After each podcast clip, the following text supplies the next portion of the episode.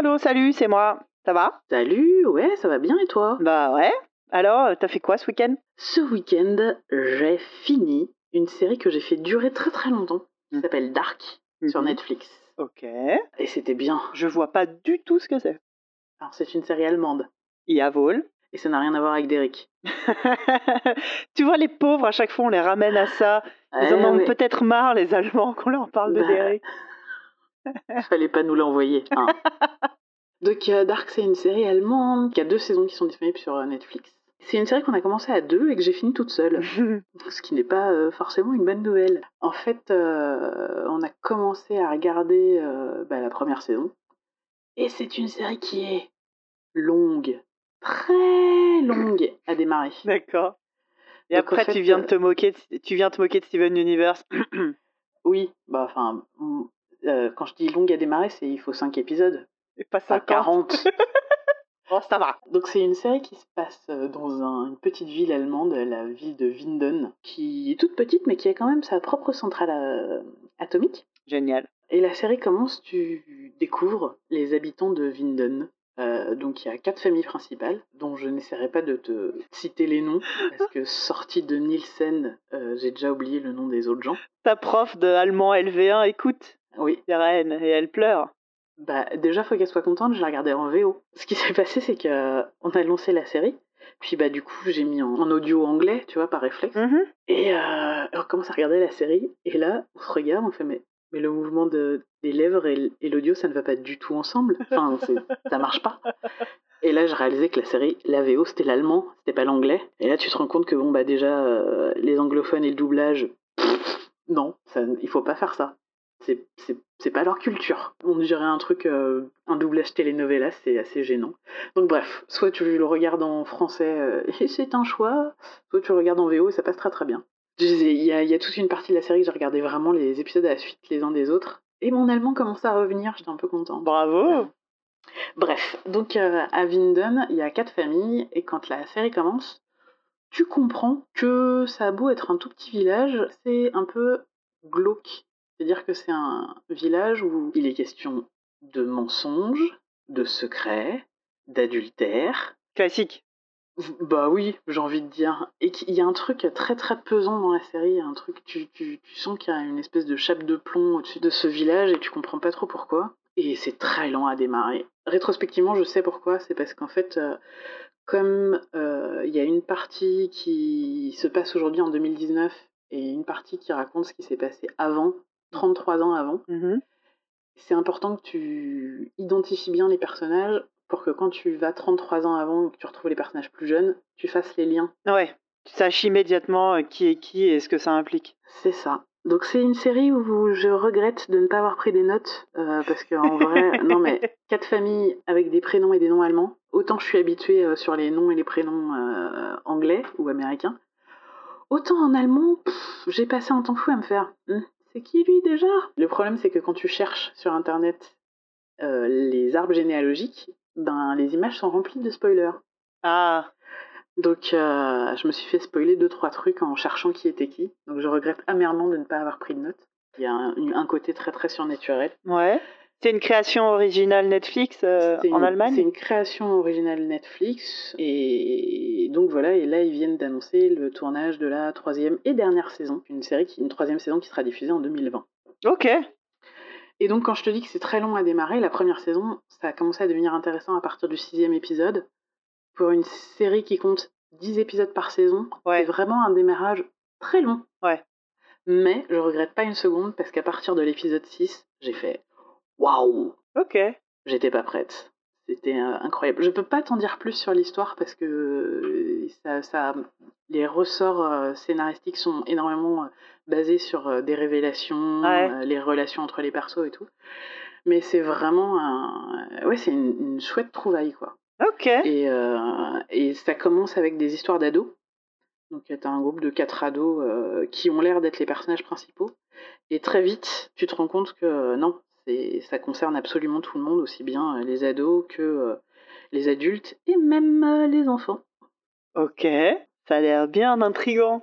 Et ça s'appelle Dark aussi en allemand ou euh, Oui, c'est dark dans toutes les C'est langues. le marketing français qui s'amuse à non. angliciser? Non, non, c'est le titre original de la série, c'est Dark. Et c'est une série qui a six scénaristes. ok. Parce que c'est vraiment, euh, c'est vraiment compliqué. C'est touffu. Euh, C'est touffu, c'est vraiment touffu. Donc les épisodes font entre euh, 45 et 60 minutes. Et vraiment, j'ai kiffé. C'est cool, euh, c'est vachement cool de voir aussi des productions européennes euh, qu'on aurait euh, probablement euh, jamais eu l'occasion de découvrir sur des circuits de distribution traditionnels. Complètement, complètement. Parce que voilà, justement, on en rigolait tout à l'heure, mais l'image, nous, qu'on a des séries allemandes, c'est d'Eric, le clown et, et toutes ces merdes euh, euh, qui datent d'une époque où les séries françaises valaient pas mieux. hein. Oui. Il y a un moment, faut être tout à fait honnête. Et je trouve ça cool, du coup, de, de pouvoir découvrir ça maintenant. Le- il y a un truc que j'aime que j'aime vraiment, c'est que les personnages ont des gueules. Enfin, Ouais. Pour la majorité d'entre eux, ils ont vraiment des visages hyper marqués. Et je suis absolument fascinée quand euh, on les voit euh, 33 ans après, où ils ont fait des castings. Ils ont dû faire des castings de malades Ouais, parce que physiquement, les gens se ressemblent. ouais c'est fou. C'est incroyable. C'est vraiment incroyable. Donc, euh, quand tu as réussi à bien identifier des, des caractéristiques particulières au personnage, tu les reconnais à ça. Mais en plus, quand tu les regardes physiquement, tu fais Ah bah oui, oui, ça c'est lui quand il était plus jeune. Ah, c'est ouf. C'est fou. Ouais, j'imagine, avec t'as raison, la- l'agence de casting en train de, de battre la campagne allemande. Ah ouais, j'imagine les gars en train de se dire Bon, alors la caractéristique principale de cet acteur, c'est euh, son nez, ou ses yeux, ou ses pommettes. Faut qu'on retrouve, euh, faut qu'on trouve quelqu'un de plus jeune euh, qui a les mêmes caractéri- caractéristiques physiques dans des proportions à peu près équivalentes. Ça a dû être incroyable. Ah ouais, j'imagine, ouais. Et, euh, et ouais, non, le, la, la série est très chouette. euh, en plus, euh, donc il y a des secrets, il y a des trahisons, des mensonges, etc. Et c'est absolument pas manichéen. C'est-à-dire, tu te dis pas, ah, lui c'est un gros connard et c'est fini, ou ah, lui c'est vraiment un gentil petit poussin.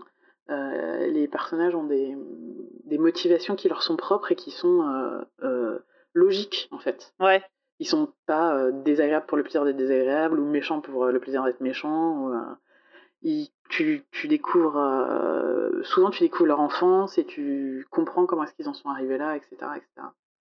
Mais euh, ouais non, je- cool, j'ai- ok. j'ai très hâte et très peur de la troisième saison parce qu'a priori ça sera peut-être en pendant le premier trimestre euh, 2020 et j'ai très peur d'avoir oublié les personnages d'ici là. Et d- et d'avoir perdu tout ton allemand.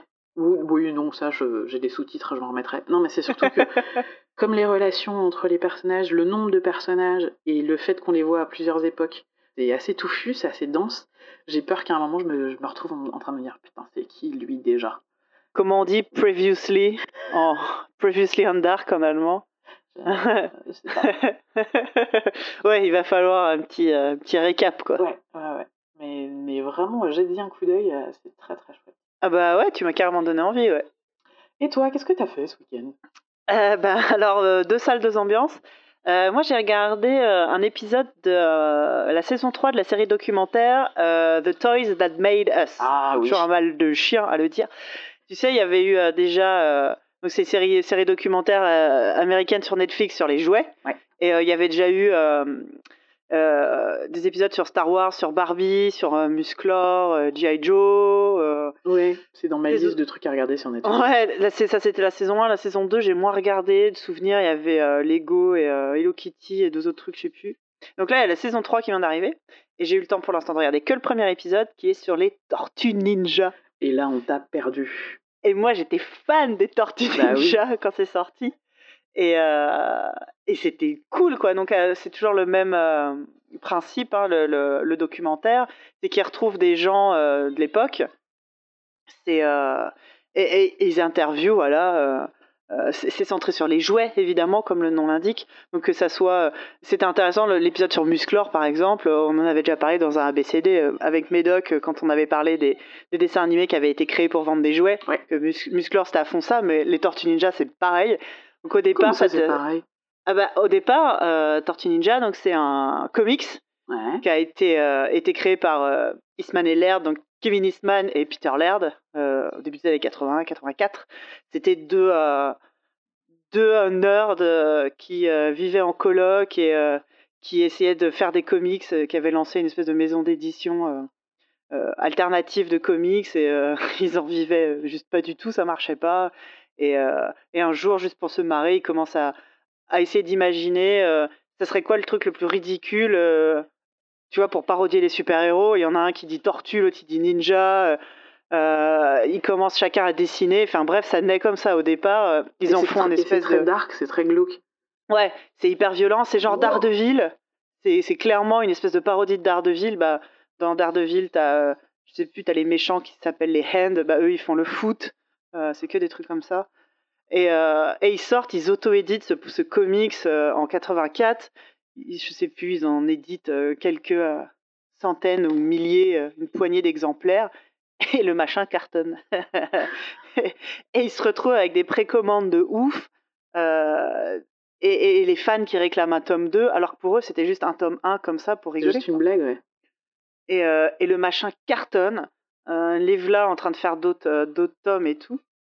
Et, et à un moment, as un... donc ça c'est assez bien, c'est vachement bien raconté dans le, dans le documentaire. Tu as un, un, agent, un type un jour qui déboule chez eux, euh, qui dit bah, Moi je veux être votre agent et je veux développer votre marque. Les gars ils font euh, Ouais, genre t'es qui? Imagine-toi quoi. Bah oui, non, mais quand tu es parti sur une blague et que ça prend de l'ampleur, en plus quand il y a un mec qui, sonne chez toi et qui fait Oui, alors on voudrait faire des trucs avec votre, euh, votre idée, tu te fous de ma gueule c'est ça, le, donc il l'envoie plus ou moins bouler. Et le gars il dit non, non, non, je suis sûr, il y a un potentiel, machin. Et euh, Laird et, Eastman disent ok, mais nous, si tu arrives à avoir un deal quelconque, nous, on veut l'entière maîtrise de la licence euh, artistique, tu vois. le gars fait ok. Et le gars, dont j'ai pas le nom en tête, va parcourir, va chez tous les, les fabricants de jouets du monde pour dire ah j'ai une super idée pour faire des jouets et il se fait tège il se fait tège de ouf bah lui il dit tortue ninja, les mecs le regardent font sors, tu sors maintenant. Non mais c'est ça, enfin on est on est alors là euh, au milieu des années 80, genre juste euh, ouais euh, dégage quoi. Et, et, finalement il arrive à trouver un, fabricant de jouets basé en Asie mais qui a des, des, magasins, enfin des usines aux États-Unis. Et eux ils sont un peu en galère, ils vendent surtout des poupées qui marche pas. Enfin, ils ont eu un carton d'une poupée qui parle, euh, qui a cartonné au début des années 80, ils ont jamais réitéré le succès. Ils sont un peu en galère, c'est à fond la mode des figurines, bah, musclor, tout ce que tu veux. Et là, il y a le type qui dit, ah, qui insiste, ah, regarde, super idée, tortue, ninja, machin. Le mec, il dit, ok. Le gars, il, croyait plus, donc il retourne voir les créateurs des Tortues Ninja. Il dit C'est bon, euh, j'ai trouvé des gars pour faire des jouets. Les mecs, ils s'en foutaient. Enfin, tu vois, au départ, ça, ça, part vraiment sur un malentendu, limite, quoi.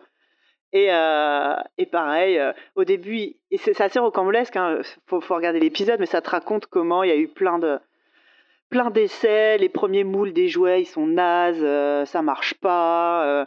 et puis finalement, ils, appellent à la rescousse bah, un mec a bossé pour Musclor.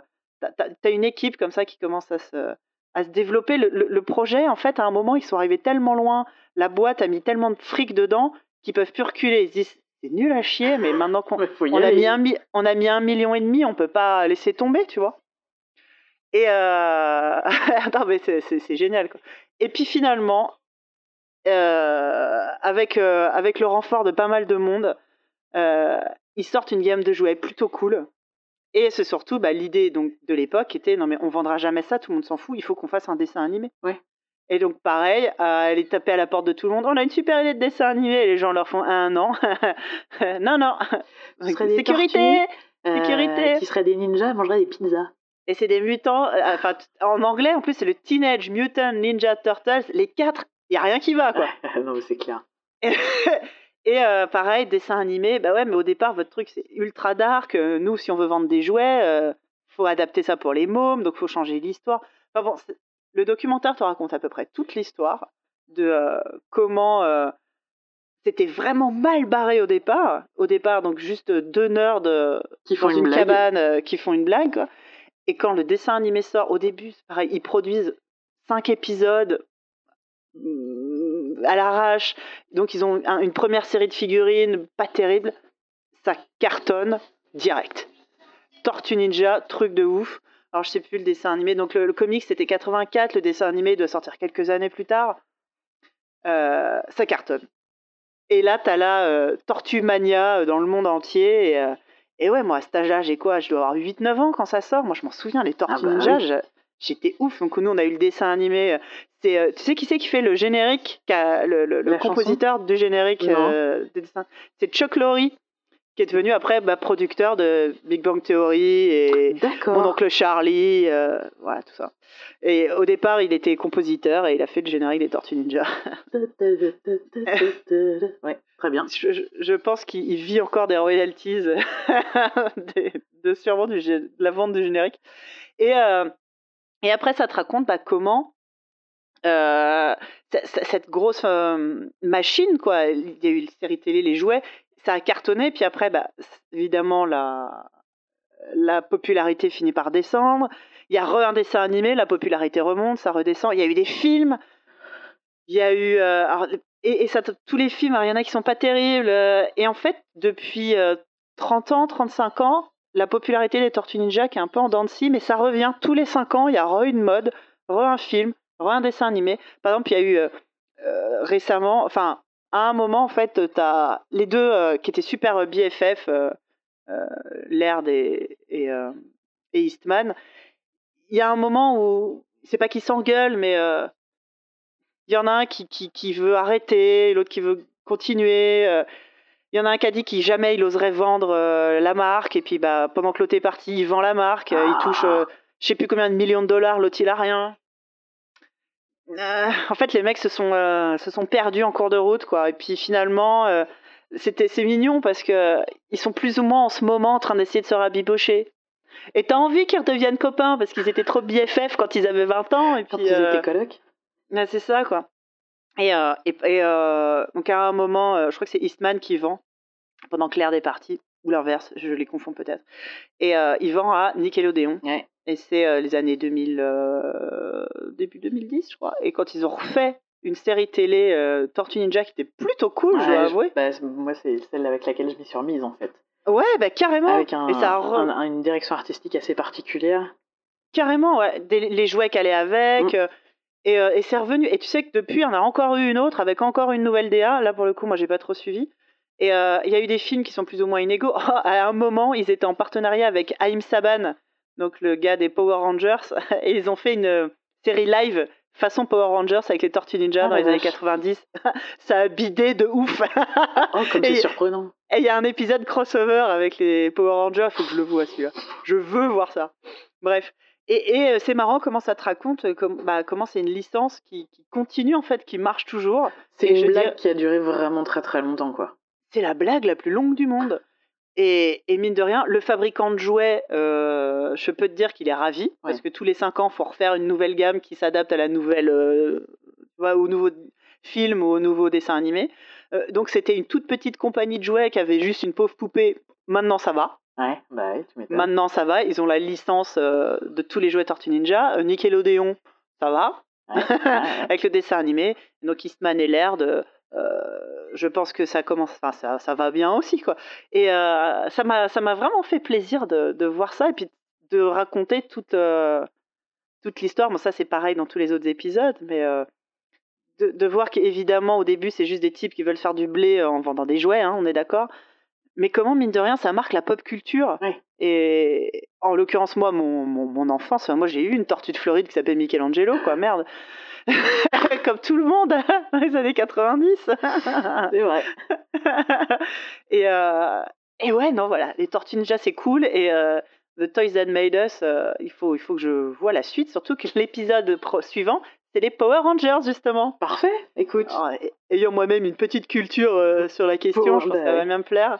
Et il y a- il y, a un épisode sur les Mon Petit Poney aussi. Ça, Ok, je vais- je Amine. vais- je vais- je vais bien regarder, mais j'aime bien, j'aime bien cette série de documentaires parce que voilà, on part l'angle de partir d'un jouet pour te raconter euh, bah, tout un pan de la pop culture, euh, c'est vraiment cool. Bah ouais, Et- moi j'ai toujours pas commencé à aucune des deux, c'est enfin aucune euh, aucun épisode et c'est dans ma petite liste Netflix, mais euh, je vais peut-être me mettre à regarder ça, tiens. Ouais, ouais, ouais. Maintenant que j'ai fini Dark, changer un peu, j'ai un petit peu de un petit peu de légèreté et de fraîcheur. Mais après, je sais plus combien de temps dure chaque. c'est voilà, c'est un documentaire, donc ça dure, oui, entre trois quarts, trois gros quarts d'heure, une petite heure, quoi, chaque chaque épisode.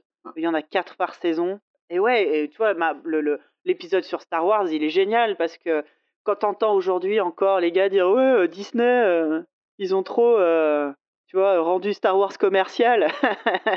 Mais gars, euh, souviens-toi de 1977 quand ils ont commencé à faire des jouets Ah bah, qui ressemblaient à que dalle quoi. C'était le deal de. Comment il s'appelle De, de Lucas. Lucas Ah, non mais C'était. euh, ok, mais je qu'il garde toutes les royautés sur les jouets, donc oui, il, il en a pondu au kilomètre des jouets. Donc euh, voilà, le coup de l'épisode sur Barbie est super cool parce que c'est un des rares épisodes centrés sur des, des jouets pour petites filles. Ouais. Euh, parce que mine de rien, c'est vrai qu'il y a beaucoup de jouets iconiques, bah voilà, Musclor, G.I. Joe, machin. Et Barbie, et puis te- ça m'a fait un peu de peine parce que de voir ce que c'est Barbie aujourd'hui par rapport à ce que c'était euh, dans les années euh, 70, 80, euh, et, et de, de voir l'idée, comment c'est venu et comment tout a évolué, c'est super, c'est- super cool. Alors l'épisode sur Lego aussi, c'est marrant parce que ça parle de, euh, la hum, comment dire le narratif habituel de petite entreprise familiale de jouets en bois, euh, tu vois, espèce de success story Mm. familiale. Et en rentrant dans le détail, tu vois bien comment comment c'est genre euh, l'entreprise la plus capitaliste du monde. Ouais. C'est euh, ça, c'est cool aussi de voir. Et a- je crois qu'il y a un épisode sur Star Trek aussi, j'ai très envie de le voir celui-là. Il y a un épisode sur Star Trek, effectivement. Je t'avoue, je crois que je l'ai pas vu celui-là. Ah. Euh, mais mais il faudrait que je le vois parce que c'est vrai qu'au début, on s'en fout de l'ordre. Tu vois, moi, je les ai pas regardés dans l'ordre. Mhm. J'ai commencé par euh, mes jouets préférés.